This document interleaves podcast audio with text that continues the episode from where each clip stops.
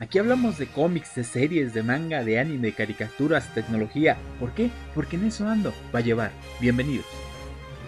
Buenos días, buenas tardes, buenas noches, depende de la hora que esté escuchando esto. Mi nombre es Mario Cárdenas y como siempre es un gusto estar aquí con ustedes en un programa más de su podcast de confianza. En eso ando para llevar. El día de hoy tuvimos un cambio en el equipo local y a pesar de que ya no pudo estar con nosotros Héctor, eh, Héctor Germán Santarrega, pues nos mandaron otro Héctor. Pero antes de que siga hablando, mejor que se presente el muchacho para que nos cuente quién es. Hola, ¿qué tal amigos de En eso ando para llevar? Estoy de vuelta y entro por la puerta grande porque ya he estado aquí un par de veces, pero para los que no no nos han escuchado, o no me han escuchado con Mario, pues yo soy Héctor McCoy, así me conocen en el bajo mundo ñoño. Y bueno, pues eh, soy bloguero, eh, podcastero y metiche, pero fundamentalmente pues soy un ñoño, así es que, bueno, pues ha tenido el, el honor Mario de invitarme, y aquí estoy. ok, como dato anecdótico y para que chequen en qué otros episodios Héctor me ha acompañado, Héctor me acompañó en el episodio donde hablamos de secuelas, precuelas, spin-offs spin y demás y también en el que hablamos de los héroes y si nacen o se hacen. Ok, Héctor, pero este, este programa es diferente. Este programa es diferente porque, pues, ¿por qué tú? Como, como sabes, pues yo haciendo como esta serie de creadores. Eh, ahorita, pues pasamos por puro, eh, mucho creador gráfico y ahorita estoy entrando con un poquito de creadores de otros que hacen otro tipo de cosas. Pero antes de entrar a esto, dime, cuéntanos tus orígenes, de dónde eres, eh, qué estudiaste, a qué hora sales por el pan. Ay. si eres casado.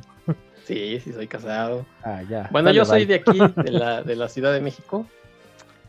Y nací un poquito después de mediados de los años 70. Y bueno, pues estudié psicología en, en, un campus de la UNAM, en Iztacala. Saludos por si alguien que haya estudiado ahí en Iztacala nos está escuchando. Y bueno, pues cosas de la, de la vida que, aunque soy psicólogo de profesión, bueno, pues soy ñoño de corazón, así es que la vida me fue orillando a hacer cosas de ñoño, aunque no me gano la vida de eso, pero la verdad es que disfruto, bueno, pues, como decía yo, a veces escribir algo, casi no lo hago, a veces hacer un podcast, lo hago poco, y ahora lo he hecho más, y sobre todo, bueno, pues tengo gusto por coleccionar cómics, figuras, libros, películas.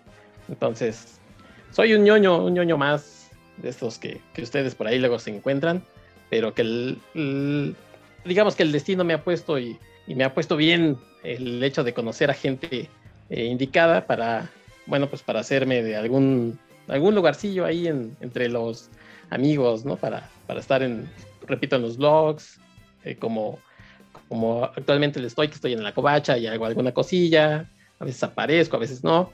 Entonces, pues sí, entonces, digamos que soy un ñoño de corazón. Ok, pero a ver, dices que eres alguien que nació poquito más de la mitad de los setentas. Estamos hablando que tu infancia estuvo, tu, infancia, tu adolescencia estuvo en los ochentas. ¿Qué tan difícil era ser ñoño en esa época? Híjole, pues complicado, complicado, pero no tan complicado quizás como ahora, porque ahora pasan muchas cosas que antes no sucedían, pero vámonos por, por partes, ¿no? Como dices tú. Eh, en los ochentas, mira, yo crecí leyendo historietas, para decirlo así, a lo, a lo que se producía aquí en México, y cómics, cómics, para llamarle así a, a las revistas de licencia, ¿no? Eh, entonces, en mi casa eh, siempre había algo que leer y en mis casas por decirlo así, con mi familia paterna o materna, siempre tenían también un, cómic, una historieta. que con, con, mi familia paterna siempre tenían, por ejemplo, un Lágrimas y Risas, un Familia Burrón, Chanok. Ahí, digamos que es mi, mi lado nacional, por decirlo de esa manera. Y del lado de, de, la familia materna, siempre tenían una Archie, un, eh, a veces llegaba raramente, pero surgía un hombre araña, entonces eh, te digo, siempre, siempre estaba como rodeado de algo que leer y de ahí empezó mi gusto. En mi casa a veces me compraban alguna revista de, de aquellas de editorial Novaro que a mí me tocó, pues ya los últimos eh, años de editorial Novaro, que tenía cómics de, de DC, ¿no? De, de, Batman, Superman. Y había historias de Walt Disney, de, Lorenzo y Pepita, de Sal y Pimienta, de Gasparín. Entonces, digamos que crecí con esas, esas cosas. Y un día, eh, un vecino tenía, digamos que una pequeña colección de, de capulinitas y que se quería deshacer. Sí, es que es pequeña colección, los capulinitas eran muy pequeños. Eh, eh, sí, eran de bolsillo. Imagínense que, les cabía completamente en la bolsa trasera del pantalón, pero ahí todavía le sobraba espacio. Entonces, eh, un día se quiso deshacer de ella y yo se la compré, pero yo, sí, o sea, tendría yo como unos ocho años a lo mejor. Yo me hice de esa colección y de hecho todavía tengo por ahí unos, mentiría, yo creo unos 50 capulinitas y esa fue mi primera colección de, de, pues de cómic o de historieta, como le quieran llamar. Y de ahí, eh, ¿qué tan fácil o qué difícil? Pues mira, el, mercado era así, ¿no? O sea, lo que había de importación. En novedades había también muchas revistas, sobre todo, bueno, de Marvel. y, y, bueno, pues a principios de los 80 hay una crisis, crisis de papel, que haces lo que haces, que cierre Novaro y novedades se quede con un título, que es el del sorprendente hombre araña. Que después, bueno, se amplió con uno más que era el hombre araña presenta. Pero yo no lo compraba, o sea, la verdad es que en mi casa no había mucho dinero, lo poquito que me daban a veces de, de domingo, de mesada, pues lo invertía en otras cosas.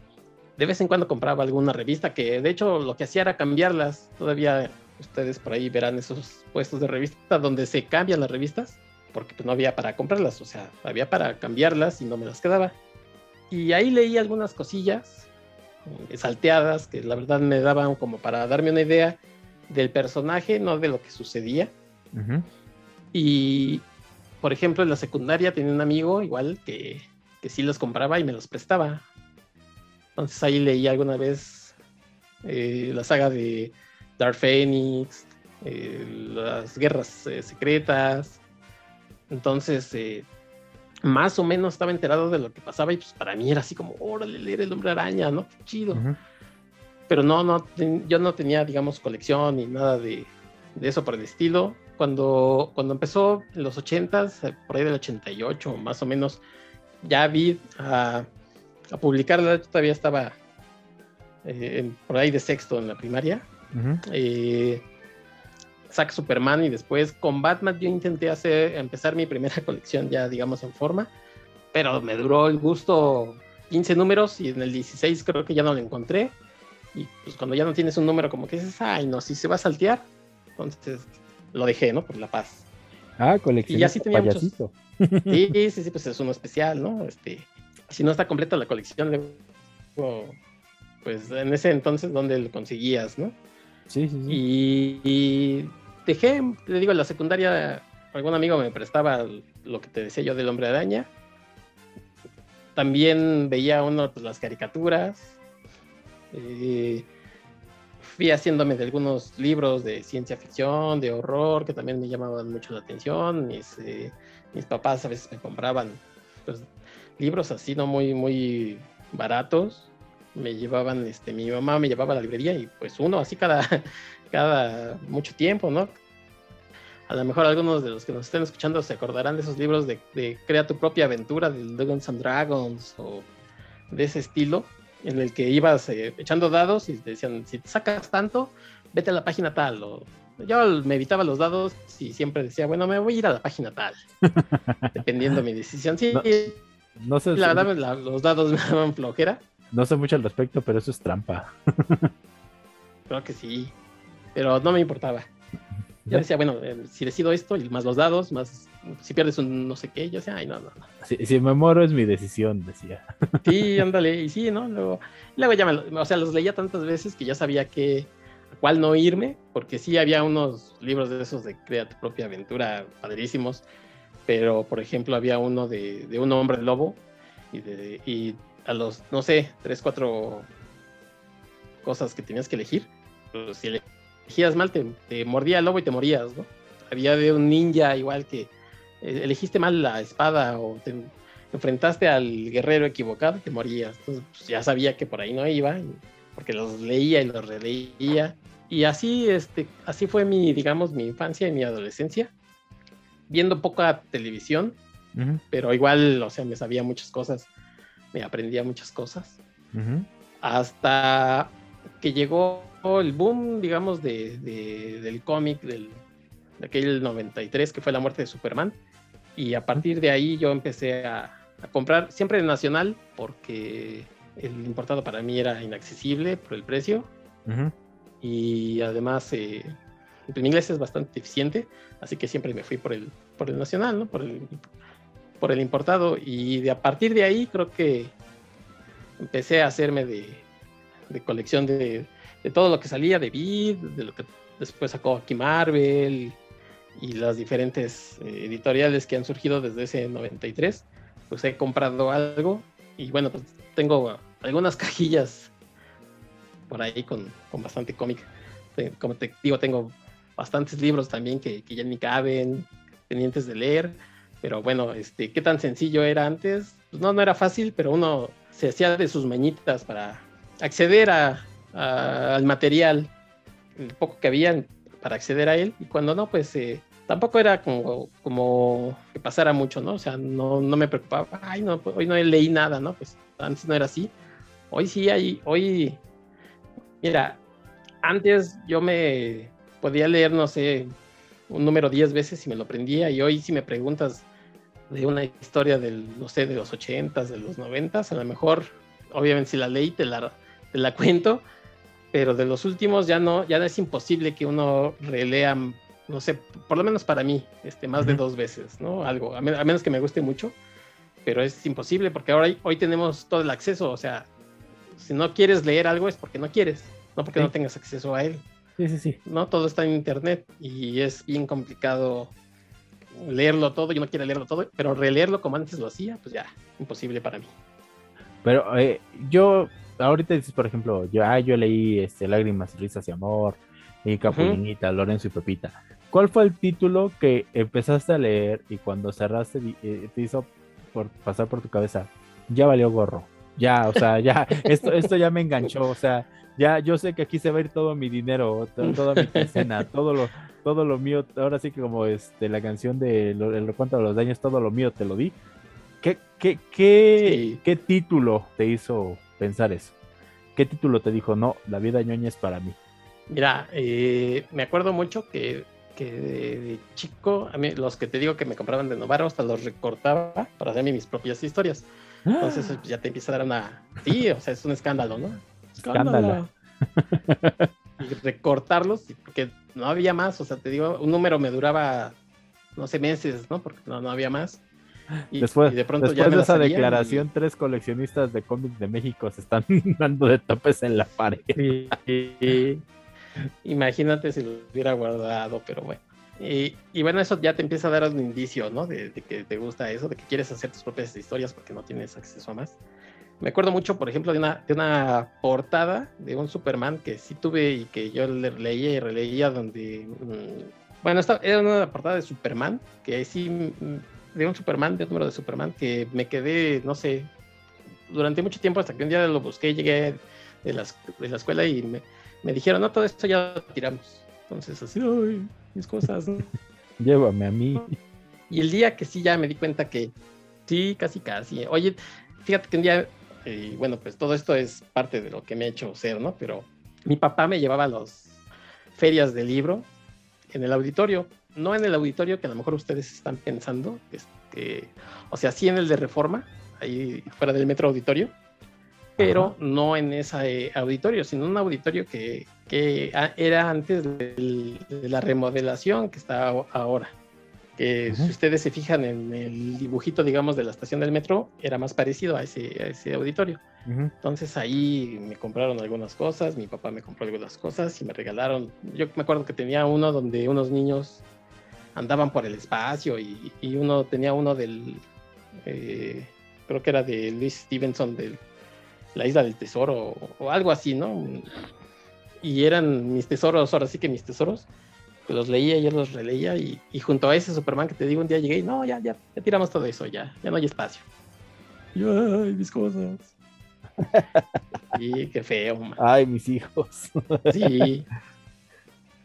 Y por ahí anduve dando tumbos, te digo, con los amigos, que me prestaban cosas, hasta esto de la muerte de Superman. Con la muerte de Superman eh, es donde empiezo ya formalmente a comprar cosas, pero ya cuando te das cuenta de que vas por el décimo tomo, o sea, la muerte de Superman, el, el funeral para un amigo, el regreso de, este, el reino de los Supermanes, el luego Batman, la misa de nueve días, la misa de mes. La misa, sí, este, levantar la cruz de Superman, todo eso, ¿no? este, y lo de Batman, que se quedó este mochito de las patas, no las podía mover, también ya, ya vas por el número 10 y que si el, el duelo de murciélagos, que si el Arrael, que si este los pitufos. Ah, no, ese, es Israel, no. Bueno, este. sí, no, ese es otro, sí. sí, que Gargamel. Y ya cuando empiezas a tener, este, no sé, 10, 15 de esos tomos, y los lees y los re y los relees y quieres más, y buscas más, pues ya es cuando dices, ya soy de aquí, o sea, yo, empecé, no sé, echando todo eso en una cajita de, zapatos, que me cabrán, no sé, 10 tomos, ¿no? A lo mejor, dependiendo del, tamaño de la caja, pero si era una caja de, de, de botas, pues te caben el doble, ¿no? Este, sí, sí. Bien acomodaditos. Entonces, así. Bien acomodaditos, así. Y el día que, ya no te caben y hagan eh, o el office, el office mats, pues ya, ah. ya sabes que ya empiezas a tener un problema, ¿no? Y ya no tienes dónde este, guardarlos. Eh, y es, pues hasta es como una adicción, o sea, ya sabes que cada martes o cada, como rarotonga, ¿no? Pues tienes que hacerte de tu cómic cada martes. Entonces, ya es cuando dices, ya, ni modo, ya, ya, ya me enganché. Y desde entonces, bueno, actualmente ya he dejado de comprar eh, muchas cosas. Realmente no. y realmente hoy ya no compro, si no es que algo me guste así. Que ya lo leí y digo, sí, sí lo quiero, ¿no? Antes no había esa opción, por lo que te digo del internet. Este, no sé, de, de 100 cómics que leías y 5 eran muy buenos, pues te iba bien y los demás pues ya lo habías comprado. Entonces, hoy lees este, 100 cómics y 80 no son buenos, pues dices, bueno, pues no gasté en ellos. Entonces... Sí, sí, sí. Sí, eso, es algo de lo bueno, ¿no? Porque hace poco, bueno, no hace poco, hace algunos años estaba esa discusión, ¿no? De que, bueno, es que tú lo lees, lo, lo lees en internet. Dices, sí, pero los voy a comprar. ¿Por qué? Pues porque me gustaron y los quiero tener. Al final de cuentas, el internet es como este los trailers de las películas, los trailers de las películas. Si te llama la atención, vas a verlo. Si no, pues, eh, ya, ya lo vi, ya perdí igual algo de mi tiempo, pero pues no me interesa tenerlo. No y luego pasa que lees algo que, te gusta mucho y ni siquiera lo encuentras, ¿no? Sí, títulos muy, muy difíciles. Pero a ver, ¿quiénes son tus escritores y dibujantes favoritos de cómic. Aquí no me aquí no entremos ahí, no, es que yo soy más de Marvel, es que a mí me gusta más los X-Men, no, yo soy más de Superman, porque siendo sinceros, creo que eres de, los que sí lee de todo un poco. Sí, sí, sí. Procuro leer de todo. Entonces, a ver, échanos. mira, hay temporadas en las que soy más de Marvel y hay temporadas en las que soy más de DC, pero no por, por gusto, sino porque a veces los títulos así, dices, ay, hoy no, hoy no hay nada bueno y me voy a brincar para acá y, encuentras que hay tres, cuatro cosas muy buenas y acá no hay nada y así, ¿no? Pero mira, en general, por ejemplo, yo, yo que crecí, bueno, no tan crecí, pero te puedo decir, eh, Frank Miller, ¿no? El, Frank Miller me gustaba mucho en Daredevil. para mí, una de las cosas que cuando estaba chavo en esa colección que te digo que empecé de Beat, que después este, interrumpí. Ahí salió el año 1 de, Batman, que escribe precisamente Frank Miller. Y a mí me, me, explotó la cabeza cuando leí ese número, porque para mí Batman, por ejemplo, era un, un héroe bonachón, porque yo, el Batman que reconocía más era el de la serie de televisión, ¿no? El, de traje de tela. ah, este Adam West. ese de Adam West y Burward y etcétera, etcétera. Para mí ese era Batman, ¿no? Chistosillo. Bueno, no era, no era tan chistosillo, pero sí había como mucha comedia, ¿no? En, la serie de televisión. Y obviamente ese Batman pues, es de los 60 ya había cambiado mucho el Batman de los 60 a cuando yo leía finales de los 80 pero yo no, yo no, como te digo, no tenía acceso a leerlos. Cuando yo leí año 1, así de, ¿en serio esto se puede hacer así tan oscuro? Había alusiones, yo, yo tenía, pues no sé, 11 años más o menos, y había alusiones a drogas, a prostitución, y yo así de... Eh". Y tú... o sea, dos boletos a gótica, por favor. Sí, así de... bueno, ¿cómo creen? O sea, para mí Frank Miller fue así como, wow, ¿no? ya después, eh, bueno, pues el señor medio se volvió loquillo, pero bueno, eso es otra cosa. Eh, también, por ejemplo, el Superman de John Byrne me encantaba mucho, las cosas que hizo en, Cuatro Fantásticos, por, mencionar algunas cosas en eh, Chris Claremont en, X-Men, porque eso fue todo lo que yo leía, ¿no? De, Digamos, de mi formación. Y en los noventas, obviamente, por ejemplo, como dibujantes, no voy a negarlo, pues sí, Jim Lee también era así de, wow, qué súper dibujante, ¿no? Y hoy el Jim Lee de, estos días se parece mucho a ese, o sea que no ha evolucionado tanto el señor, pero, pero sí en esos entonces era, órale, ¿no? Este, Jim Lee. Eh, por ejemplo, los hermanos Kubert también me, encantaban. A mí me, esto del, del, McCoy, pues me viene obviamente de, de Hank McCoy, ¿no? De, de Beast, de los X-Men. Entonces, en esos eh, X-Men noventeros, para mí el mejor eh, diseño de, de, Beast es el que hizo Jim Lee, ¿no? Que es como una bola peluda azul, este, con un peinado como raro, afilado. Entonces ese era mi, es mi Beast favorito, ¿no? De todos los tiempos. Y bueno, pues la verdad es que yo admiro a todos los, los dibujantes, este, porque tienen una habilidad que yo no tengo, ¿no? O sea, cuando uno lee de, chico cómics, este, lo que quiere hacer es también dibujarlos. Entonces a veces yo me sentaba y, intentaba copiar algún, alguna pose de, las que veía en los cómics. Y ahí medio lo hacía, pero la verdad es que nunca tuve el talento ni la habilidad. Porque si no estarías hablando ahorita con, con alguien diferente. Pero... ¿O no? ¿O no? ¿Quién sabe, no? Chan, chan, chan. Y por ahí alguna vez en, mis redes sociales he subido algún dibujito que hice cuando tenía los 10 años, que digo, eran, eran copia, ¿no? Como, como empezamos todos copiando algo. Y pues no, no, o sea, o quizás no tuve la, constancia, porque pues también es de eso, ¿no? Si, si, quieres hacer algo, pues te abocas a ello. Pero igual yo sentía que no tenía la habilidad para... Eh, a, a lo mejor compañeros míos de que tenían 10, 12 años, que ya dibujaban así bien padre, y uno haciendo ahí, este, con, lápiz, rayando, este, borrando 100 veces, decías, no, pues se ve que no tengo ah, la no, no, te apures, mira, yo por ejemplo tengo 34 años y dibujo como niña de 6 sí, no, no, no, hay bronca. Te entiendo. Sí, mira, yo todavía cuando me dicen, ah, dibuje en cuadrado, pues, se me hace bolas, entonces para que veas, ¿no? ¿Cuál es el cuadrado? ¿El que tiene esquinas o el que no tiene esquinas? Oh, no, como que el sin esquinas. Ahora, cochino. Viejo cochino, me, da pena. luego, la, luego, luego, luego, barato, psicólogo tenías que ser. y, y, bueno, pues ya eh, hablando de, de, dibujantes, la verdad es que, por ejemplo, tú y yo tenemos amigos dibujantes.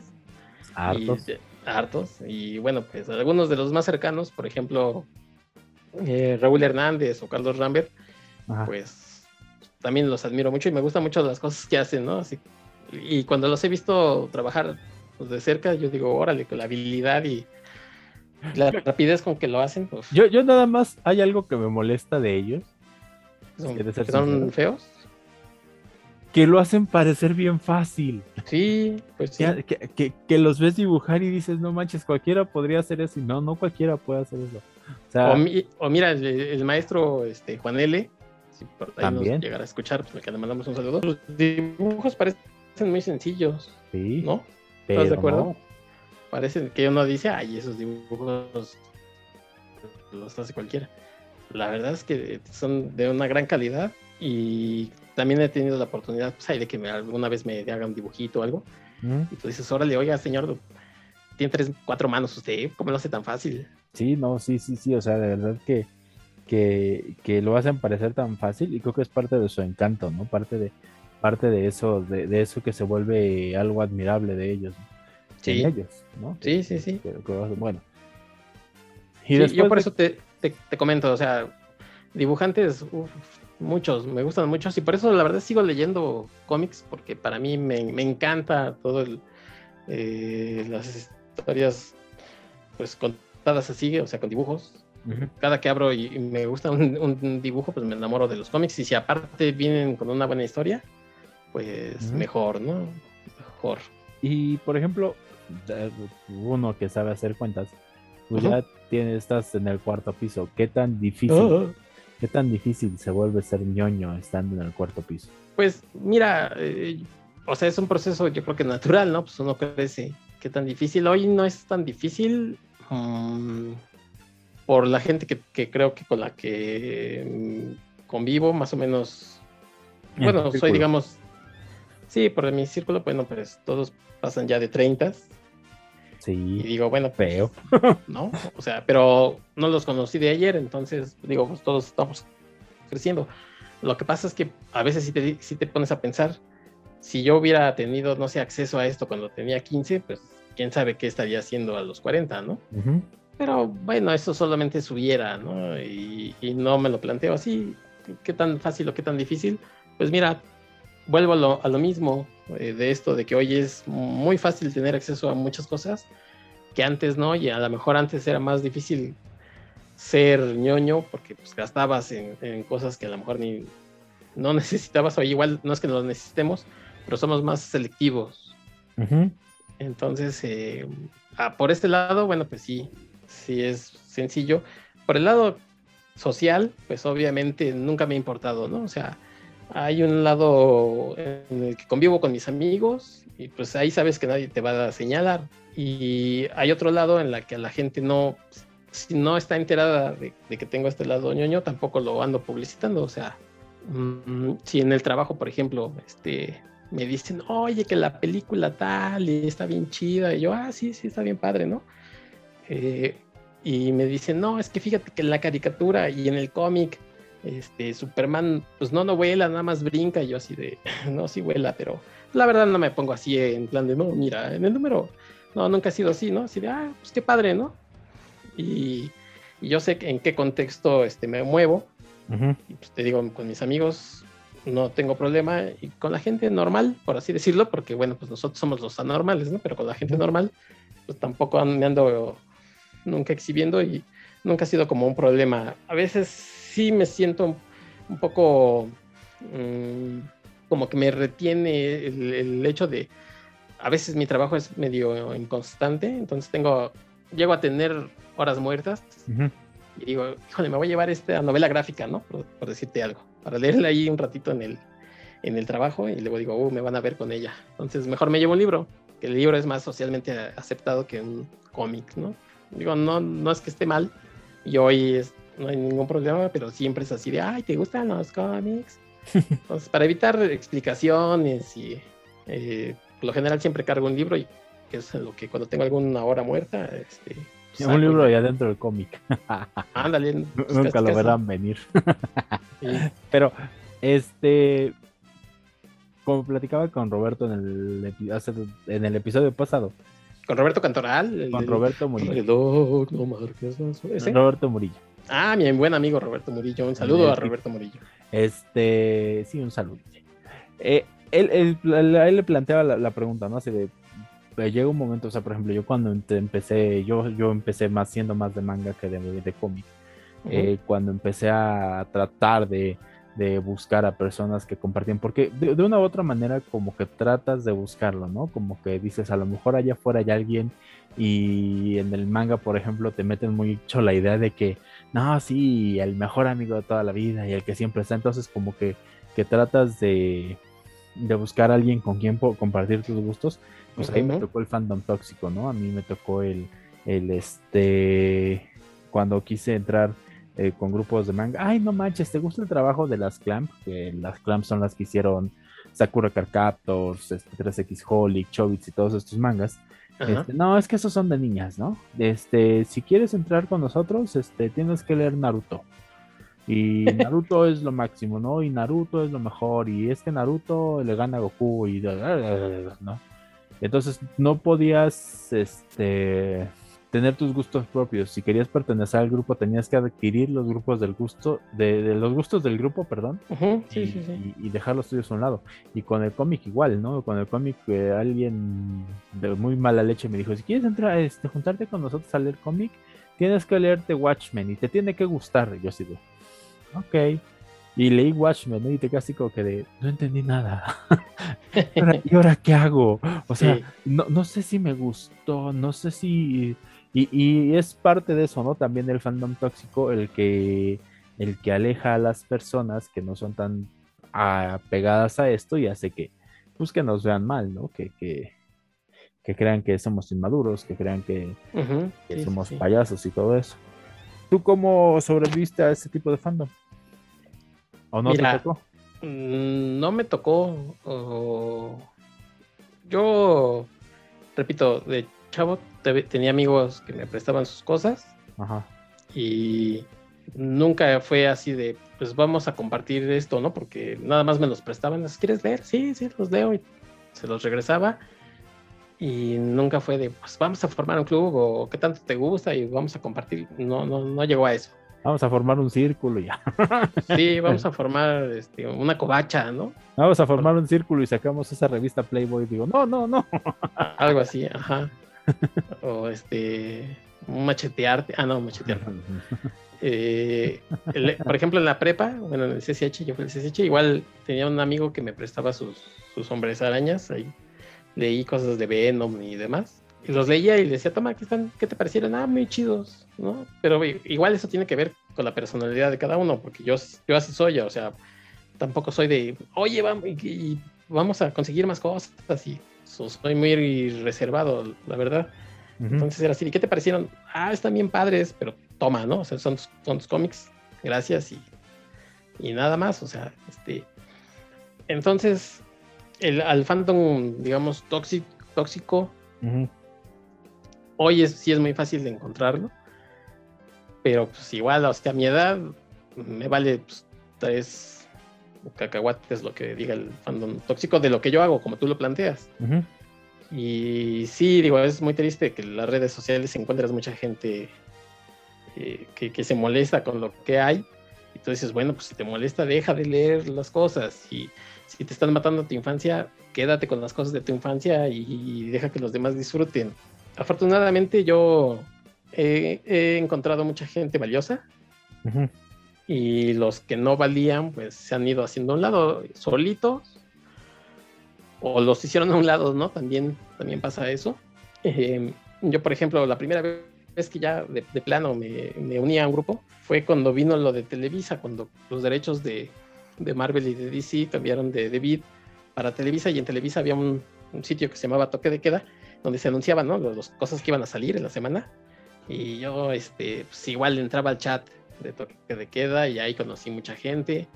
Eh, y un día alguien dijo, oigan, ¿y qué tal que, si nos vemos, no? En, tal lugar para, pues, para compartir experiencias. El pan y la sal. Lo que se deje. Ajá. Bueno, nos corrieron, de, por cierto, de, una, de un centro comercial.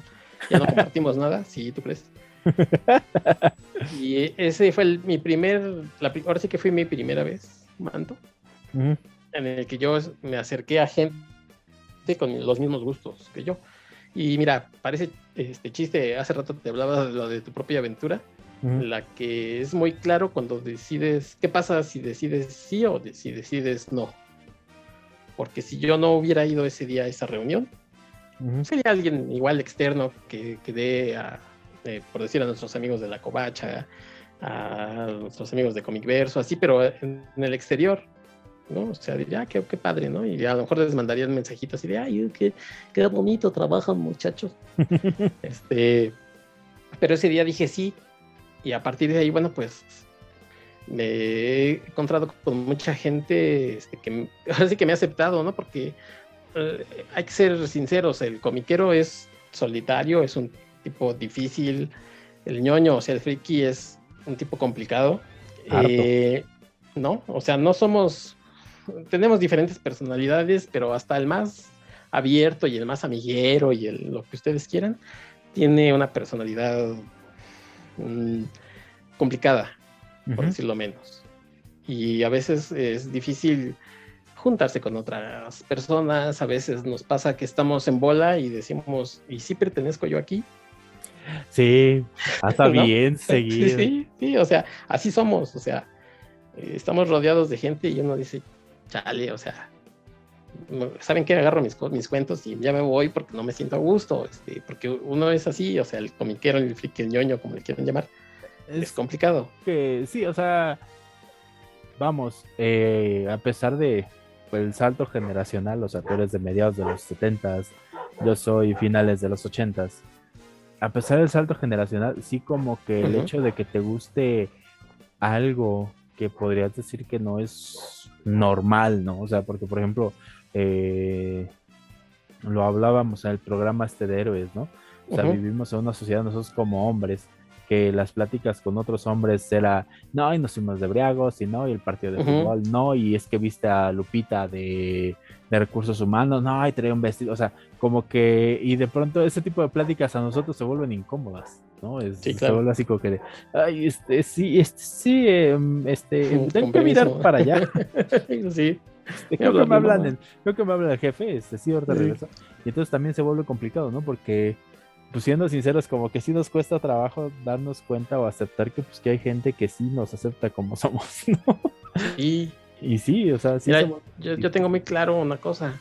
Yo tengo muy claro una cosa. A pesar de que el, de que te puedas encontrar en una habitación con 10, 50 o 100 personas con las que tienes los mismos gustos, eso no te hace que esos 10, 50 o 100 personas sean tus amigos, ¿no? Entonces, para mí me queda muy claro que a lo mejor compartimos eh, nuestro gusto por el nombre de araña, pero ya cuando nos conocemos a lo mejor muy en el fondo es cuando nos damos cuenta quién sí vas a dejar entrar después de mucho tiempo en tu círculo realmente cercano y a quién no. Y así pasa, o sea, por ejemplo, esa reunión que te digo fue así de hoy tengo que ir a, convivir, ¿no? Qué, complicado, o sea, se nos complica, no sé si al, al 100%, pero yo creo que diría que el 90% de la gente sí se nos complica mucho convivir. Sí.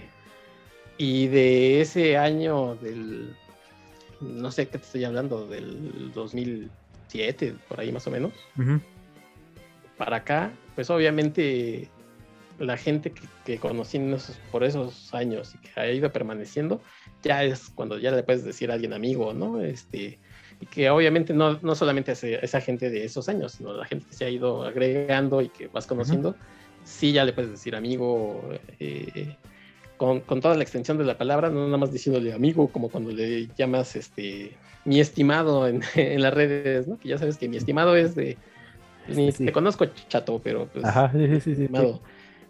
Así es, entonces, eh, bien lo comentas tú, el, el fandom tóxico ya a estas alturas para mí, pues no me va a venir a decir qué me debe o no de gustar. Ya pasé por, por esa etapa y no, no era tan fuerte como hoy, que hoy sí te encuentras a mucha gente que dices, bueno, este, o sea, ¿entiendes lo que estás diciendo? Ajá. Pero afortunadamente a mí me tocó el lado bueno, ¿no? Y la gente, te repito, la gente que no valía, pues se fue quedando en el camino. Sí, es que este, al final de cuentas, el, el punto era compartir, ¿no? Y creo que, como dices, ¿no? De una u otra manera como que buscábamos con quién compartir eh, los datos, a veces hasta ñoños que teníamos, ¿no? Sí. O de pronto encontrarte al mismo loco que tú que, que se dio cuenta del detalle oculto en tal episodio de Los Simpsons, ¿no? sí. O este... O no nada más de eso, ¿no? Conforme pasa el tiempo te vas dando cuenta que hasta comparten ciertos gustos musicales o ciertos gustos de películas. Sí, se va ampliando todo eso. Eh, y se va ampliando, ¿no? Ya no nada más es un... Es algo de ñoños, es algo ya más como que de en general. Sí, de la vida, ¿no? Y eso como psicólogo, ¿cómo te hace sentir? Eh, se, acabó, se acabó tu sesión, chavo. Deja, tus, dinero la entrada. sí, sí así, así es uno, te digo, es complicado, pero también necesita, aunque parezca que no necesita con quién compartirlo, con quién comentar, y a veces es, a veces la familia, pues no, no, no encuentras a nadie en ese sentido. Hay gente que sí, que tiene la suerte, ¿no? De que en tu familia, tu hermano, tu primo, tu tío, no sé, tienen los, mismos gustos y lo compartes, pero cuando no, este, pues se vuelve más complicado. Pero ahora, mira, este, afortunadamente conozco mucha gente eh, muy valiosa, muy cercana, y gracias a ese día que dije que sí voy. Sí, sí, es que es eso, ¿no? Porque ah, eh, también de ahí, pues empezaste a formar de una, de una u otra manera parte de la historia comiqueril aquí en México, al menos de esta, de nuestra nueva era, por así decirlo, ¿no? Ya en esta era del internet, porque si los rumores son ciertos y si las historias están bien, de ese foro de toque de queda vino este algo que se llamaba Asamblea Comics, del cual pues No. eres- ¿no? No, mira, de, de- de ese día que nos quedamos de ver, surgió algo que se llamaba este, con cómics. Ah, ok, con, la con cómics, sí, cierto, perdón.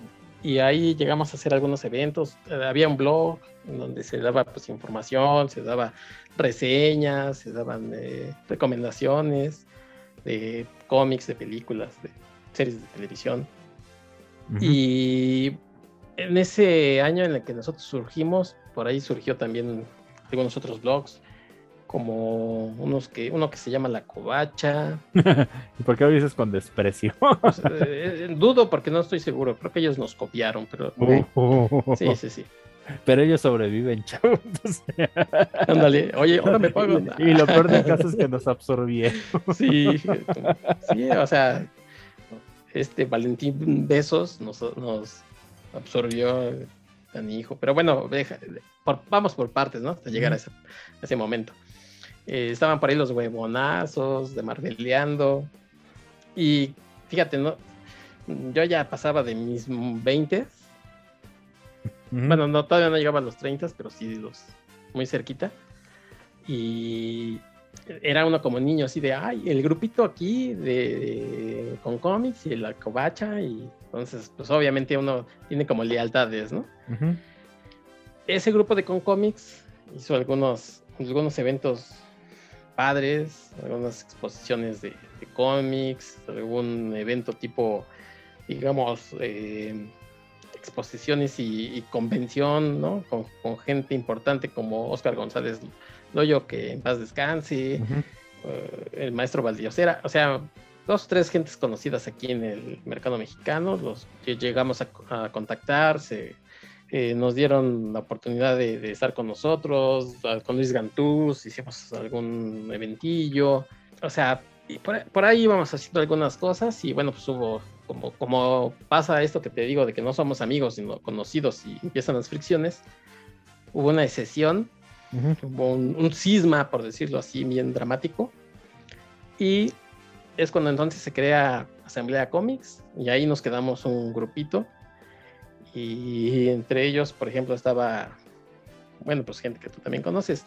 Eh, se quedó Raúl Hernández eh, Skywaco, se quedó Carlos Rambert, ¿no? el Cacha, Roberto Murillo y algunos más. Y estuvo Asamblea Comics también algún tiempecillo, hasta que esto de los blogs pues dejó de, de funcionar, ¿no? Se fueron haciendo otro tipo de cosas, se fueron abriendo redes sociales y yo me desaparecí un, un par de años, eh, me casé y digamos que me desaparecí de- del mundo comiqueril. Bueno, qué bueno que fue del mundo comiqueril y no de tu Sí. matrimonio, porque eso No, pues muy- ahí te va- voy por cigarros, ¿no? Pero bueno. Este, sí, o sea, fueron como dos años en los que cuando me casé y, y un día, este, eh, platicando con mi esposa me dice, ¿por qué no abres este, tu cuenta de Twitter? Y yo así de, pues, como para qué, no? Pues, es interesante, es divertida y no sé qué. Y la abro y ahí en Twitter, pues, mm, sin saberlo me empiezo a reencontrar con, con toda esta bola de ñoños. Este, que resulta que al final, bueno, pues yo empiezo a manejar más Asamblea Comics, o sea, el blog, la- las redes sociales. Ahí es donde, digamos, que, que me hago de, de un nombre muy, obviamente muy menor, ¿no? O sea, nada, más de dos tipos, o cinco o diez que nos estén escuchando, así, bueno, este güey, ¿quién es, no? Ah, es ese, es el tal McCoy, bueno, pues en su casa lo conocen. Pero bueno, empiezo a manejar las redes sociales y mucha gente me empieza a identificar, así como Héctor McCoy, como Don Bestia, como... eh, dejo mi, mi anterior nombre de batalla, que era Chapulín, Ujú. porque cuando en toque de queda, eh, mi nick de- de- en el chat era Chapulín Colorado, porque todo el mundo era Spider-Man no sé qué, Logan no sé cuál, Cal no sé quién. Yo dije, "Ah, neta, o sea, son los únicos que conocen. Y dije, bueno, pues Chapulín Colorado, ¿no? No contaban con Y, y así mucha gente todavía, sí, y mucha gente todavía por ahí llega a decirme este chapulín, ¿no? y pues mm. está bien, o sea, no pasa nada. El chapu, ¿no? Todavía mucha gente me dice, oye, chapu. Lo bueno es que volteo y reacciono porque sí, sí, sí. no tienen que llegar a decirme, oye, tú, bueno. Sí, pero a, mí me da coraje porque no me dejaste hacer tu, un teletón a tu beneficencia usando ese nombre. Para armar el chaputón. Sí, no, pues no. Sí, triste de veras. Por eso me lo... Así? me lo cambié. Bueno, es que si, si te daba este permiso, entonces íbamos a, a tener que hacer el tuyo. La Mario Con. Entonces, sí, Mario Con, entonces, pues, no. No. Y, nos van a cancelar, Mario, por andar diciendo estas cosas, ¿eh? Eh. Chistes, estos chistes que no deberían estar diciendo, pero bueno. ¿O sí? Y finalmente, bueno, ya eh, me quedo yo con, digamos, con la asamblea, manejo un poquito sus redes y ahí es donde por lo mismo de que yo eh, les daba follow y les retuiteaba a algunos artistas, bueno, pues algunos medio me ubican. Porque yo, yo a pesar de todo, pues, sigo siendo así muy, muy reservado. O sea, a pesar de que me ven a lo mejor por ahí en una mole y eso, no, insisto, o sea, mi carácter es de que no me acerco como a la gente, porque digo, pues, o sea, chido ellos allá con su cotorreo y yo aquí con Mario, este, platicando y buena onda, ¿no? Pero, pero no soy tan así de acercarme y decirle, oye, yo soy él. Pues no, no, no llega, no llego a tanto. Y ese es otro, ese es Roberto. Ah, perdón, perdón, perdón. Ah. Saludos a mi amigo Roberto Murillo. y bueno, pues finalmente algo ve en mí eh, el padrino eh, Lioco y su siempre fiel amigo escudero Valentín García, que me dicen, pues ya, mira, deja de hacer eso de, de asamblea que estás haciendo que te está yendo pues bien y todo, pero tú solito no, no puedes hacer y vente para la covacha. Y así es como dejamos eh, pues dignamente morir a Asamblea Comics porque ya no había tampoco quien estuviera haciendo todo más que prácticamente yo. A veces sí, pues los cuates echaban la mano, pero tú me llegaste a ayudar con algunos artículos, ¿no? Que, que amablemente pues me, me, pasabas y yo los publicaba, pero pues no, ya no era nada parecido a lo que no sé, cinco años atrás era la asamblea, ¿no?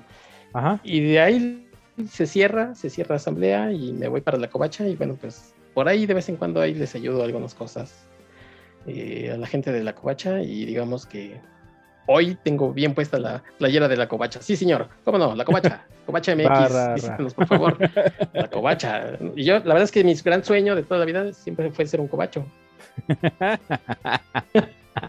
híjole, híjole. Que, Hijo, nunca nadie. Eh, no, no, no, o sea, como que te falta sinceridad, morro. No, te la compro. Speechless, ¿no? Te quedaste hay, así. Hay, algo, hay algo curioso porque, es, por ejemplo, pues de hecho, yo cuando empecé a escribir, que empecé a escribir para asamblea, fueron columnas de manga. Y de una u otra manera, pues también me di cuenta, ¿no? De que es en parte, ¿no? De, eso es como que la semilla que germinó para acabar en este podcast, ¿no? O en el programa de radio que, pues, que generó también este podcast. El hecho de querer crear algo, ¿no?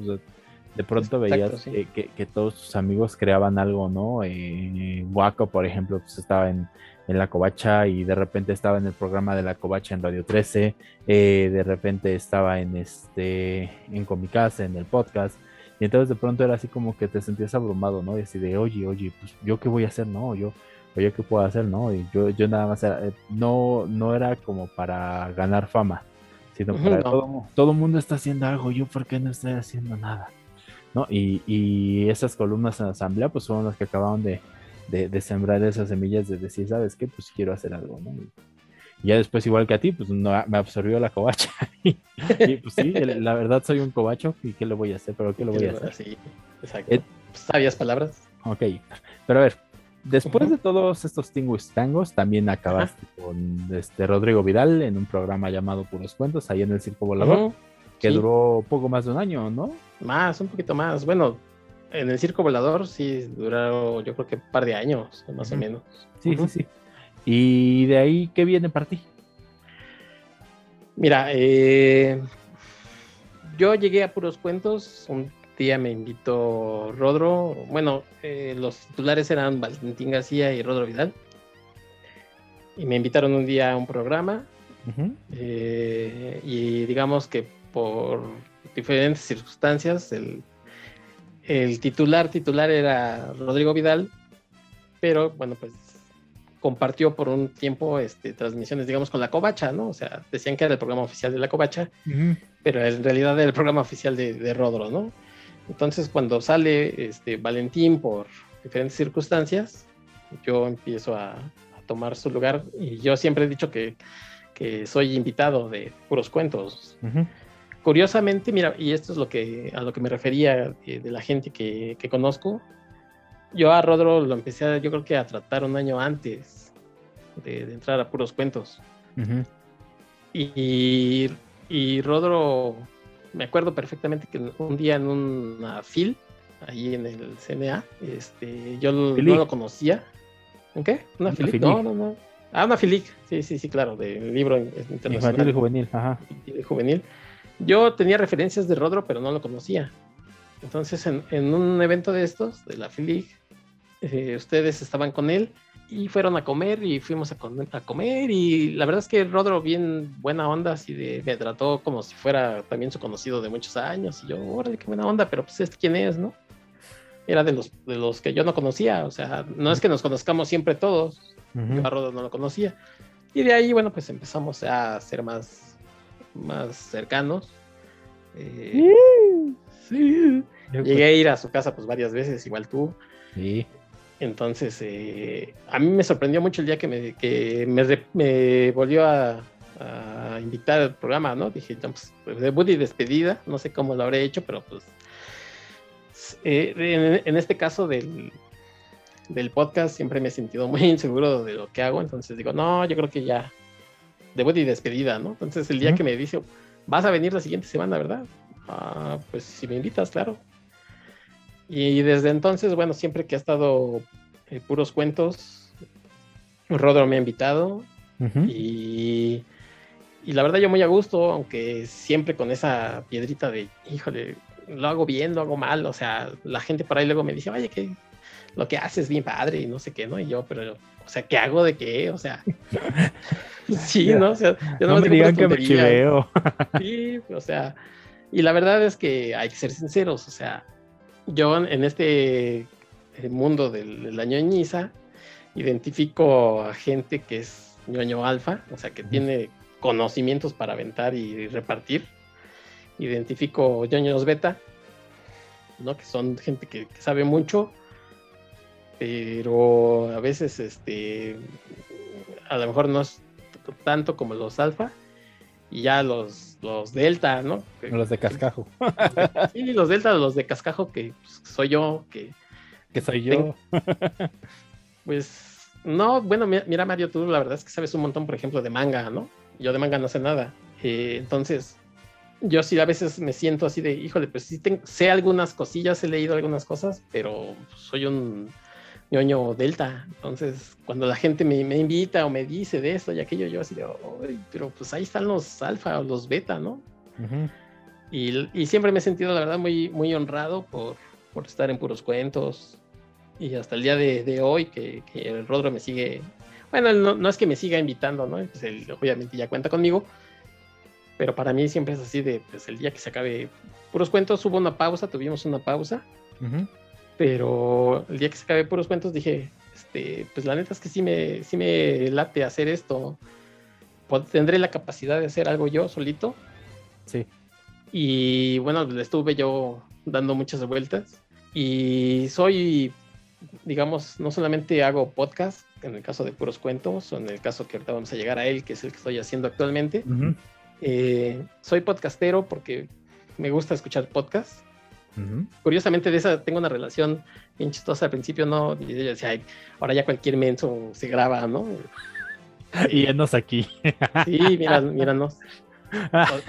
Sí, sí, sí, o sea, los primeros años del podcast yo decía, ¿qué, qué podcast? ¿Qué es eso? Pues, muchachos, pónganse a trabajar, hagan algo. que hacer. Sí. Consíganse una vida, y enos aquí grabando domingo a las nueve de la noche. Ahora resulta que, que saben mucho y sí. Y, este, y entonces es, eso de, escuchar un podcast es como, no sé, este, probar, no sé, la primera sopa, ¿no? De que, dices, ay, o el primer postre de algo raro que digas, sí está bien sabroso, sí me gusta. Y desde que empecé a yo a hacer podcaster, pues siempre uno se queda con, con la espinita, ¿no? De pues yo quiero hacer algo, o sea, algo yo, a lo mejor sale bien o sale mal, pero pues total lo intenté. Y mi relación, obviamente, con los podcasts es que cuando, lo, cuando escuchas algo es, pues yo lo haría así, ¿no? Yo haría esto, quiero hacer eso, pero lo haría de esta forma. Y obviamente puros cuentos, aunque yo participo ahí y yo sugiero temas y pues yo, yo entiendo que no soy el titular de puros cuentos, ¿no? O sea, a pesar de que ah, en alguna ocasión Rodro me ha dicho, sabes que no llego, encárgate. Y no es este explícito, pero ha llegado a pasar que Rodro no está, no, nunca me dice tú encárgate, ¿no? Él, yo simplemente asumo que, por el de antigüedad, pues yo me tengo que encargar del podcast, de dirigirlo, pero yo sigo en el entendido que el, titular es, y siempre lo digo, ¿no? Cuando, no está Rodro, el, titular del programa es Rodro. Sí, sí, sí. Y Rodro, a pesar de que es una persona bien especial, pues eh, a mí me ha sorprendido todo el tiempo que me ha aguantado y yo se lo agradezco mucho y, sé que si el, que el día que de mañana que se acabe puros cuentos o tengamos otra pausa, pues yo ya quería tener algo, ¿no? También que, que desarrollar y así fue como llegué a, a de la ciencia y la ficción. Pues te diría, pues ojalá Rodro esté escuchando esto, pero no creo que lo haga. no, no creo que lo haga, pero no, no, la neta no. Este, pero sí, a ver. Es que es un hombre muy ocupado, ¿eh? No, por otra cosa. este, sí, o sea, a final de cuentas, tú decides lanzar este año tu propio podcast que se llama De la ciencia a la ficción. Sí. Eh, ¿Cómo surge la idea de este podcast? ¿Cómo decides hacer este podcast? Eh, ¿De qué va tu podcast? Mira, básicamente va de ciencia ficción, pero ha ido modificando sus objetivos, porque bueno, pues así es esto, ¿no? A pesar de que, tengo muy poco tiempo de vida en el, en el podcast, ha ido cambiando sus objetivos. Yo, como te decía, soy muy podcastero y escucho, al principio escuchaba cosas prácticamente y únicamente ñoña, con podcasts este, como Comicase, como Comic Verso, como El Café Comiquero, eh, Los Supergüeyes, o sea, todos esos para mí fueron podcasts, sí, bien importantes, o sea, era lo que yo escuchaba. Algunos de ellos pues ya se fueron quedando en el camino y otros los, sigo escuchando, ¿no? Inclusive, bueno, pues he sido invitado alguna vez en Comic Verso, alguna vez en Comicase. En el Café Comiquero, ¿no? ¿verdad? Al, Café Comiquero, este, no. No, no, no. Eh, mm, yo aprecio mucho a, a Carmix, a Alfred, pero este, no somos para nada cercanos, o sea, somos conocidos nada más. Y por ejemplo, el Tribunal de los Supergüeyes, que creo que por ahí fue el primer podcast que escuché, o sea, así te lo pongo. Ahí me di cuenta, por ejemplo, de, importante, de la importancia de tener un estilo. Y nos o no sé si la, la gente que lo conoce o ha escuchado, aunque sea un pedacito de Mario Padilla, Mario Padilla tendrá gente que lo odia o lo quiere, pero tiene un estilo, ¿no? O sea, y eso es bien importante. Yo, yo de Mario Padilla tengo un momento muy incómodo, la verdad. lo que pasa es que, te, lo cuento así de volada, en el último festo, porque creo que Mario Padilla, aparte de estar con los supergüeyes, tenía un webcomic que se llamaba Pili Adventures. No, eh, bueno, él es uno de sus colaboradores, que es Gustavo Duarte. Eh, bueno, pero la situación aquí es que, sí, creo que sí fue Mario Padilla quien cuando Sony hablaba 3 estaba hablando de Panini, la introducción de Panini a México en ese festo, salió a colación de que curiosamente Panini por esas fechas había tomado la historia de un autor brasileño de una de un cómic que se llamaba Kilómetro 30, Kilómetro 29, algo así, y lo había publicado, ¿no? Entonces este cuate se levanta y empieza, no, es que si Panini tuviera dar una vuelta a Festo y checar al trabajo que hay aquí, podrían hacer lo mismo con la industria nacional. Panini podría rescatar la industria nacional y todos así de bravo, eh, hurra, este, que para presidente y no sé qué tanto. Y, así, y es mis adentros así de sí, mijos, pero esa agua le estaba jalando para su molino. O sea, sí, claro, claro. No, no, era que estuvieran hablando para, ay, no, sí, que vaya y que cheque el trabajo de fulano o de sultano para que lo publique Panini, sino que, ah, sí, mira, este, ¿sabes qué? Pues mira, este, tenemos un webcomic y tenemos un podcast, mira, si quieres, ven, pásate. Y pues sí, su, su, este, su intención fue clara cuando se acercó a Sonia Batres y le entregó una copia de dicho webcomic, entonces así que... Ah". Sí, mira, te digo, Mario es, es muy especial y tiene un estilo y el mismo estilo que tienen, por ejemplo, Beto y Esteban, en Comic Verso, o el, o el, estilo que tiene Jorge, o el estilo que tienen este, Carmix y su, hermano. O sea, es bien importante tener un estilo, ¿no? Para, para, hacer algo. O el estilo que estás haciendo tú, Mario, o sea, es bien importante. Entonces yo las cosas que, que, he escuchado, o sea, mm, empiezo a dejar de, de, escuchar algunos de estos podcasts que te comento y, porque un día se me prende el foco yo de menso, ¿no? Así, pues, así como hay podcast de cómics, debe haber podcast de mil, mil cosas.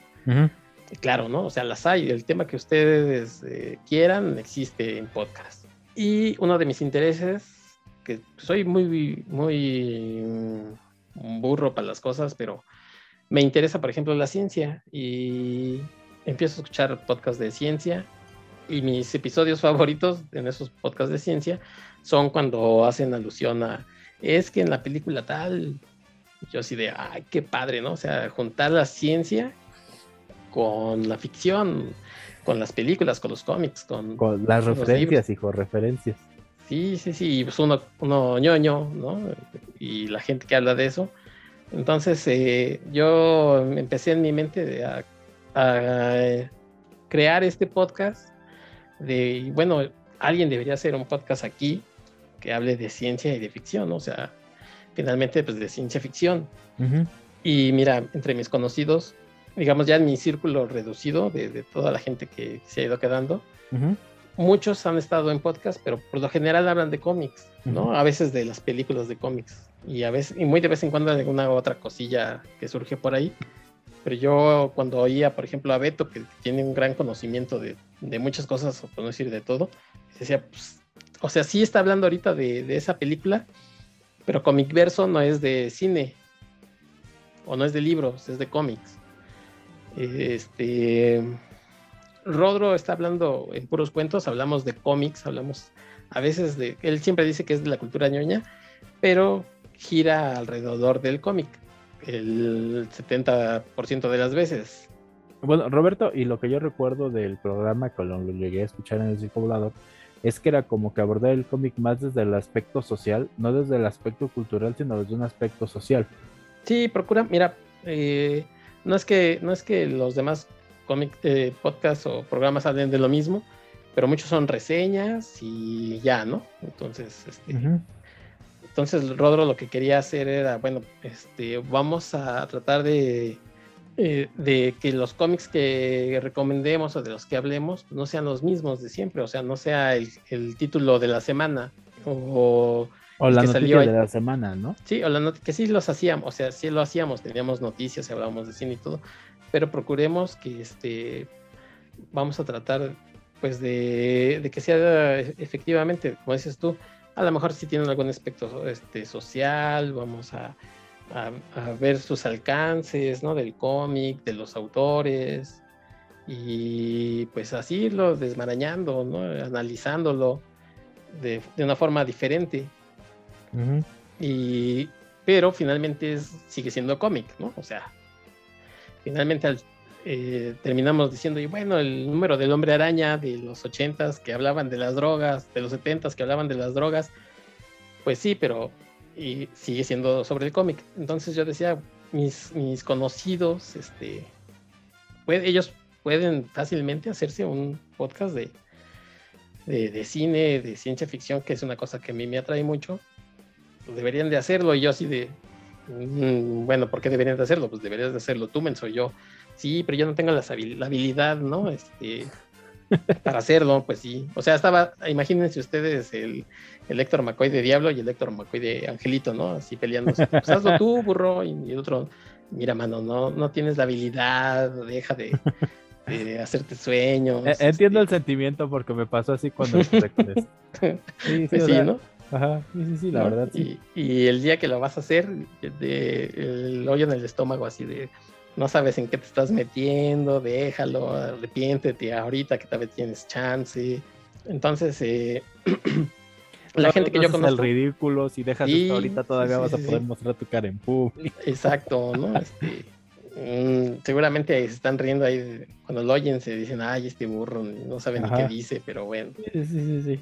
Y, y finalmente, pues digo, va, va.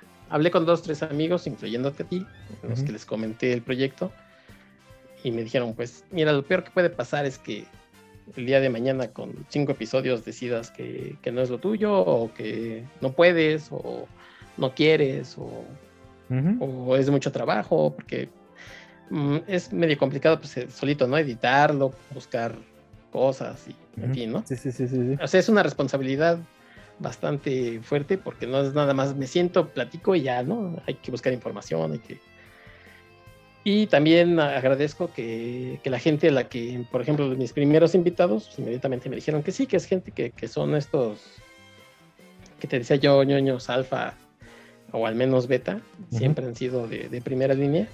Eh, y hay mucha gente la que tengo en la lista, ¿no? Que son alfa y beta, este, incluyéndote a ti, Mario, pero sí, pues lo que pasa es que también luego hago temas y yo así de, este ya que lo invito. no, más, no, más bien es que, ¿y este tema cuándo va a salir? ¿Y este otro cuándo va a salir? Sí, sí, sí, o sea, eh, es este, yo creo que muchas veces es el hilo negro de, de, detrás de un podcast, ¿no? O sea, porque muchas veces te decían, en mi caso, ¿no? Cuando dije, ah, igual, eh, quienes no lo sepan, pues antes del podcast, pues yo tenía un programa de radio que ya va, va a cumplir un año de que empezó ese programa de radio el próximo 19 de noviembre este, por internet aquí en Cuautitlán, ¿no? Que se llamaba Enesoando, que igual era la misma, la misma mecánica, ¿no? Entrevistar a gente, hablar de temas en específico, hacer este, un tema por, por programa. Igual, ¿no? Cuando digo, bueno, quiero hacer el podcast, bueno, ¿y cómo lo hago? ¿Y cómo lo edito? ¿Y cómo lo grabo? ¿Y de qué voy a hablar? ¿Y con quién voy a hablar? ¿Y, cuál va a ser mi siguiente tema? Y, y, esto y esto otro, ¿no?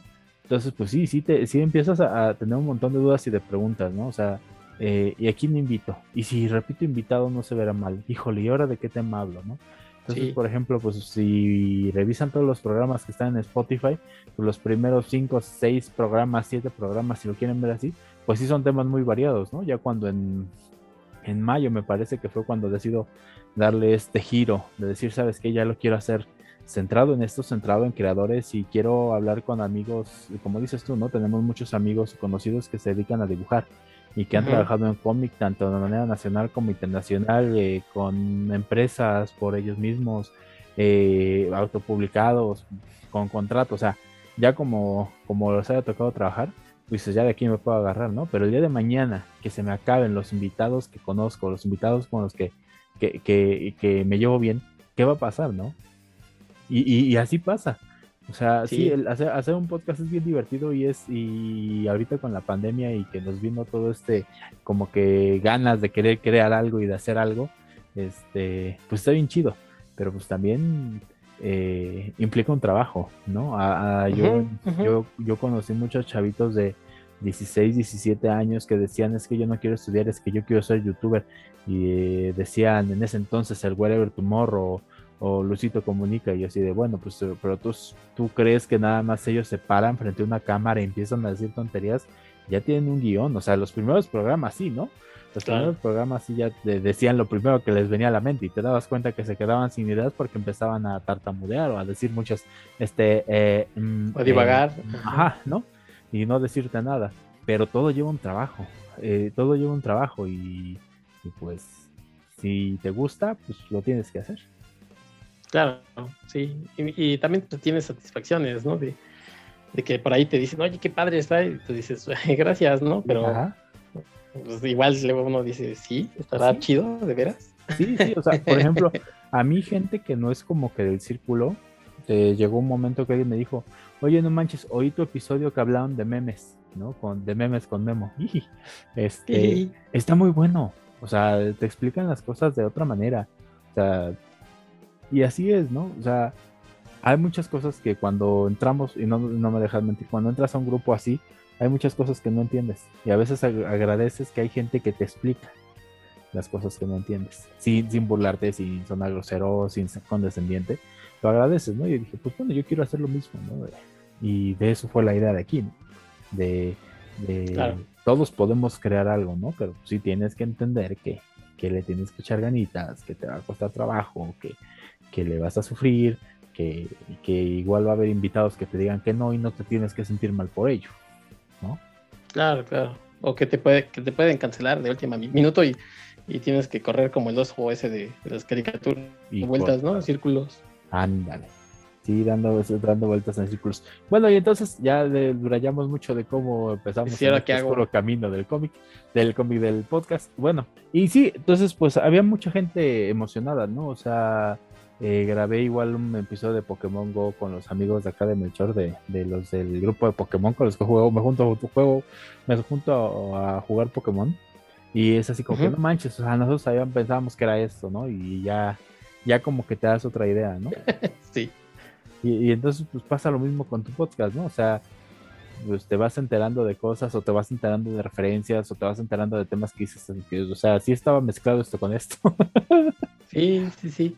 Mira, yo, te decía un poquito de que había ido cambiando de objetivo porque mi idea era ah, platicar un poco de ciencia Y, de, y, de, ficción, o sea, de lo que vemos en, la, en las películas, que tanto es cierto o cómo se puede aplicar y demás. Y un día me di cuenta de que yo de ciencia pues, sé lo que leo en los libros, pero no tengo la convicción para decirlo y dije, no, todo no tengo a alguien a, este, a la mano para que me esté apoyando todo el tiempo. Por ejemplo, mi primer programa lo hice con Rodro, que él es biólogo de, carrera.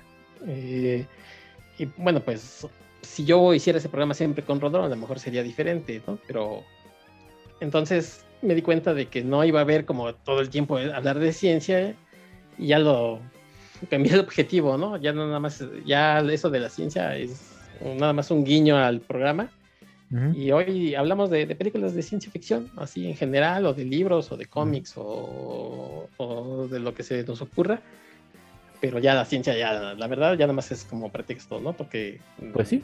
O sea, tengo que ser honesto con lo que estoy diciendo y al principio sí era, oye, ¿y qué tanta ciencia hay en esto? Y en ese sentido, bueno, pues sí, Rodro las veces que ha estado conmigo, sí le pregunto cosas así, pero este, pues con otra gente no es que no lo sepa, pero prefiero aprovechar sus, sus fortalezas, que, que, son muchas y son diversas a las que tiene Rodro. Y por eso ya nada más lo dejé. Finalmente hablamos de películas de ciencia ficción y bueno, pues he ido agarrando cositas, pues que obviamente uno no, no, no crea nada desde la nada, ¿no? O sea, no es así de, ay, a mí se me ocurrió, sino que de tantas eh, podcasts que he escuchado, pues a veces digo, eso me, me gustaría hacerlo yo, o eso es interesante, y pues a veces hablamos de, por ejemplo, qué había, qué cosas había en ese año, o qué cosas ha hecho ese actor, ese director, y ahí le vamos rellenando, y ha sido divertido porque finalmente, como un día tú me dijiste, Mm, ¿de qué vale todo ese conocimiento? O esa trivia ñoña, aunque sea una que, si no se comparte. Si no la compartes, ¿no? Sí, sí, eso, es como que mi mollo de vida. ¿De qué sirve acumular conocimiento si no lo compartes? Exacto, entonces. es de las cosas que no importa qué tanto acumules, eh, si tú te mueres, se va contigo. Sí, y finalmente eso creo que cierra el círculo de, de eso que decíamos, de lo que es ser ñoño. O sea, a pesar de que uno puede ser solitario, apartado, o socialmente inadaptado, como nosotros. lo que quieras, sí, como nosotros, pero finalmente ese conocimiento que tú tienes lo quieres compartir con alguien. Y por eso hacemos esto, porque decimos, bueno, pues a mí me gustan estas películas, espero que la gente que me oiga también le gusten y las vean, o si ya las vieron, eh, a lo mejor las quieran volver a ver, porque a veces hablamos de películas muy viejas o de las que salieron el día de ayer, que qué opinan y finalmente todo se reduce a eso, ¿no? A compartir conocimientos y a compartir gusto, que es con lo que, con lo que uno empieza, así de, pues ya lo leí, pero ahora quiero compartirlo con, con alguien. Bueno, mano, ya para ir cerrando. Porque, a ver, tengo la pésima costumbre de pedirle a los invitados que nos den cinco consejos que a ellos les hubiera gustado escuchar o que quieran darle a la gente que quieran empezar a crear digo, de una u otra manera, pues esta pandemia hizo que tuviéramos esas ganas de crear y de hacer algo, ¿no? Claro. Este, pues a ver, échanos tus cinco consejos. Mira, Mario, ¿cinco? Cinco. Yo no sé para qué quieres cuatro, Mario. Si con tres yo creo que es suficiente. Así que te voy a decir los dos consejos importantes de esta vida que es no confíen en nadie mayor de 5 años. Ah, sí. oh, pues, bueno, a ver. Mira, el primero, mm, eh, yo diría que cree en ti, ¿no?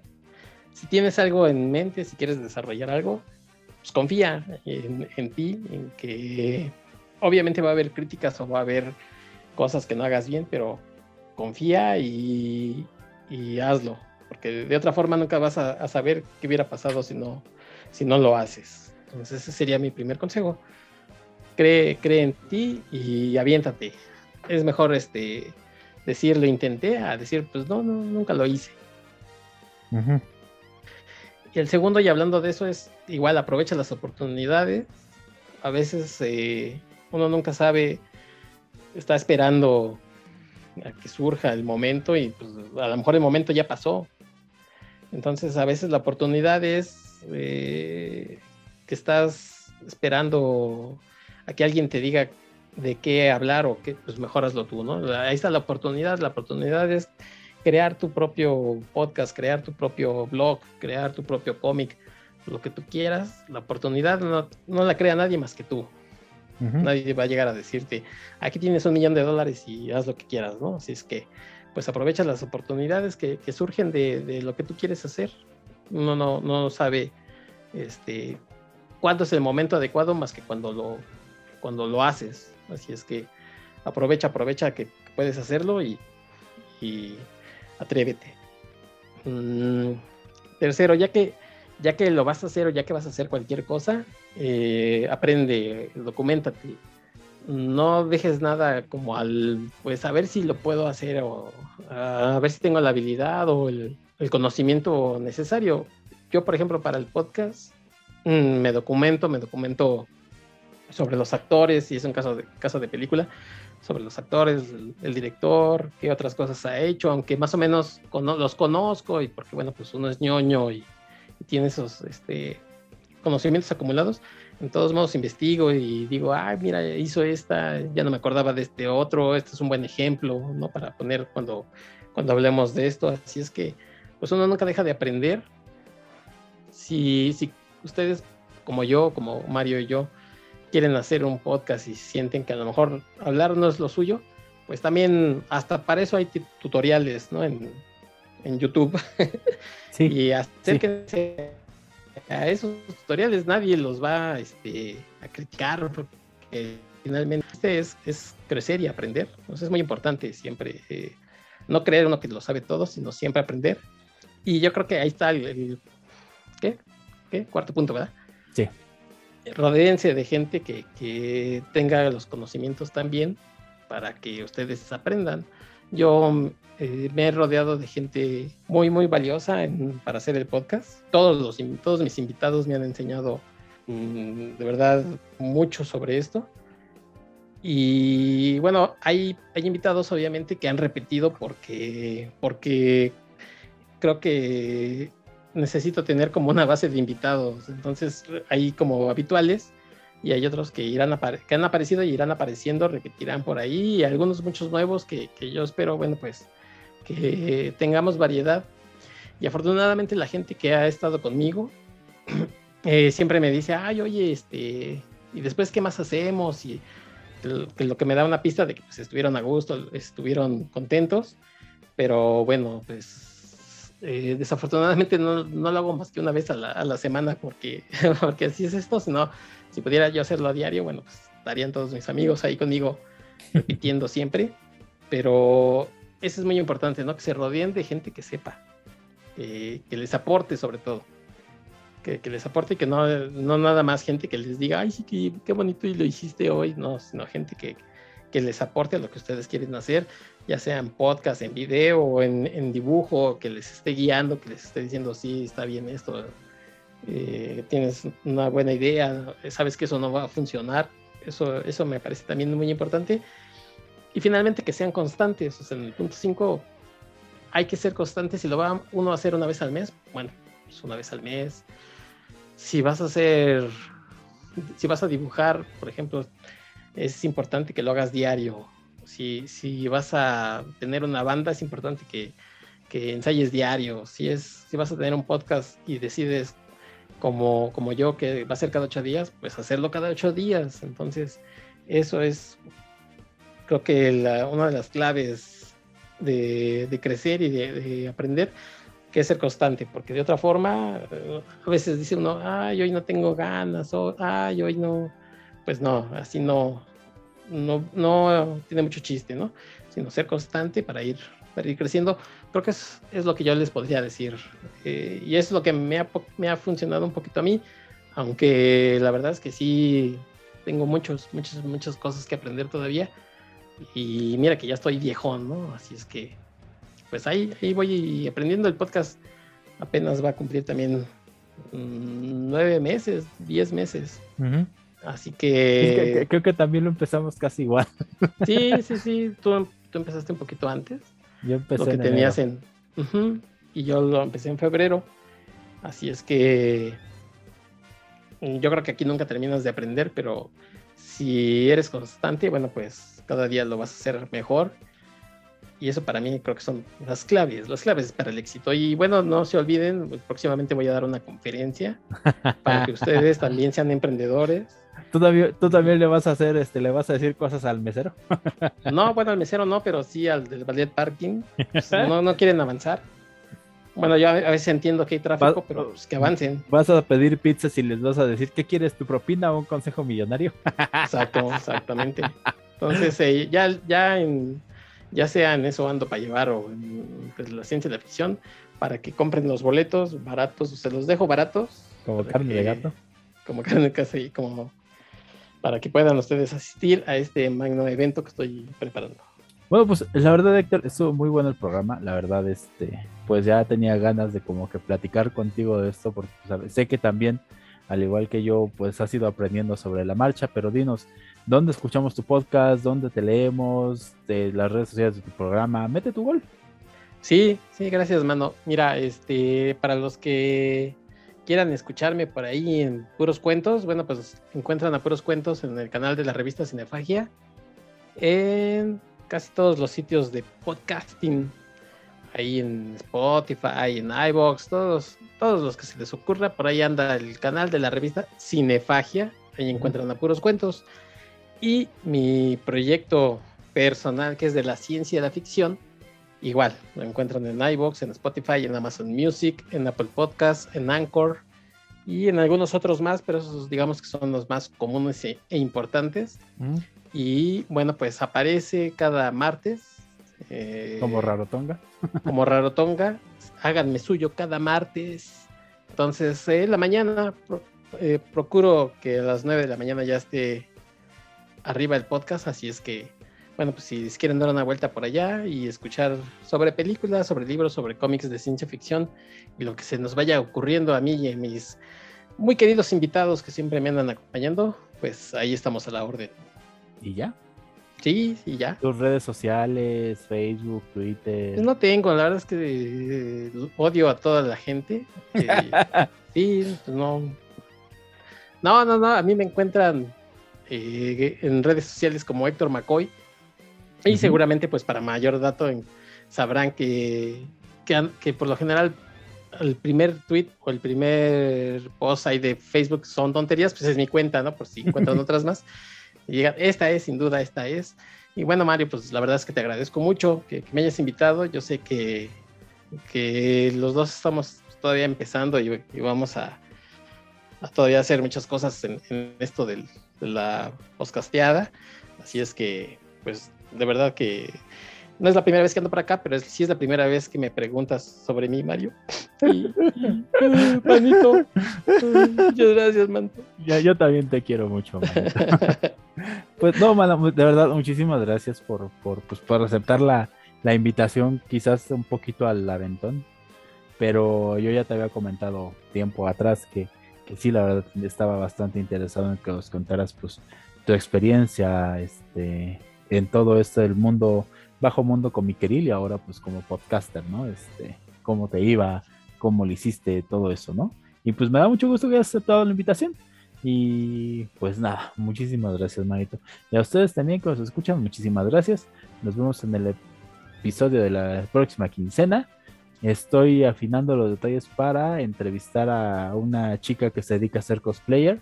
Entonces ahí va, va a estar interesante también porque el mundo del cosplayer se pone, pues está interesante también ese, ese, ese mundo y, y pues a ver, a ver cómo, cómo nos va.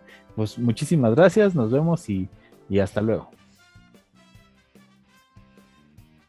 Muchas gracias por acompañarme en el episodio de hoy. Recuerden seguirme en las redes sociales del programa para enterarse del podcast, de los temas y también si quieren que hable de algún tema en específico o les interesa participar en algún episodio del podcast, pues déjenme un mensaje y ya lo vamos armando. Hasta luego.